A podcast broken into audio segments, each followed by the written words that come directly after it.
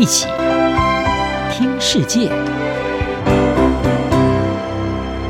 欢迎来到一起听世界，请听一下中央广播电台的国际专题报道。今天要为您播报的是：中国力推人民币结算，能否撼动美元的主导地位？在美中对抗白热化以及西方制裁俄罗斯入侵乌克兰的背景之下，北京大力推行与伙伴国家以人民币来进行贸易结算。中国国家主席习近平的亲密盟友俄罗斯总统普廷是强力的支持者。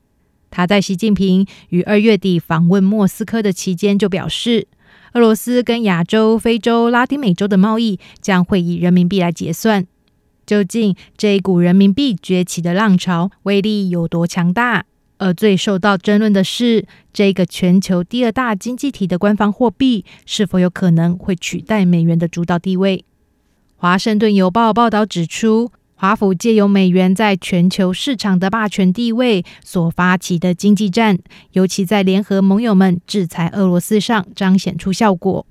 与此同时，俄罗斯和中国都在加速远离美元。俄国和中国的央行都已经减少美元储备，两国间的大部分贸易开始以人民币结算，试图一起撼动美元在国际金融系统的主导地位。不仅俄罗斯，巴西总统鲁拉在四月上旬访问中国的时候，将矛头对准美元，批评美元在世界经济中扮演的角色过重。在他访问中国前不久，巴西才和北京达成一项协议，将以双方的本国货币来进行贸易，放弃用美元进行结算。中国跟巴基斯坦、伊拉克等几个国家也有类似的协议。华盛顿邮报指出，美元可以说是美国的超能力，它赋予华府无能能敌的经济和政治实力。美国可以单方面对一些国家实施制裁。把他们排除在绝大部分的世界经济之外，像是俄罗斯在发动对乌克兰的入侵之后，遭到铺天盖地的制裁所孤立。不过，造成的效应是，没有人想要成为下一个俄罗斯。部分的国家因而开始探索用美元以外的结算方式，来降低可能的地缘政治风险。美国财政部长耶伦也承认。美国对于俄罗斯和其他国家寄出的经济制裁，对于美元在全球的主导地位造成风险，因为这些受到制裁的国家开始寻找美元的替代货币。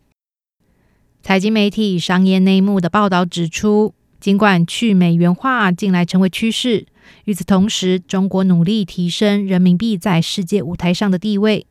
但是人民币要取代美元地位的可能性，专家则抱以高度怀疑的态度。美国经济研究所经济学家厄尔就指出，正在驱使各国远离美元的主因是美国在经济战中利用美元以及错误摆出的货币政策制度。他表示，尽管美国的竞争对手取得了进展，不过美元仍将保持全球领导货币的地位。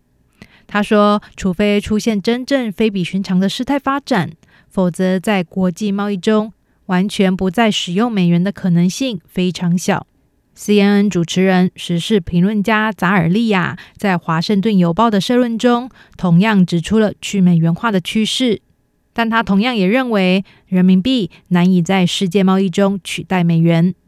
扎卡利亚指出，美国在全球中央银行储备的占比已经从二十年前的大约百分之七十下降到今天的不到百分之六十，并且还在稳步下降。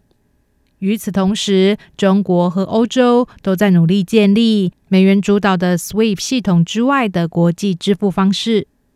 沙乌地阿拉伯也正在考虑将石油售价以人民币计价，而乌克兰战争开打之后，购买更多折扣俄罗斯原油的印度，也以非美元的货币进行大部分的支付。另外一方面，扎卡利亚也指出，美元主要受到市场支配，而不是政府心血来潮的政策。这就是为什么中国在国际上扩大人民币作用的努力没有奏效的重要原因。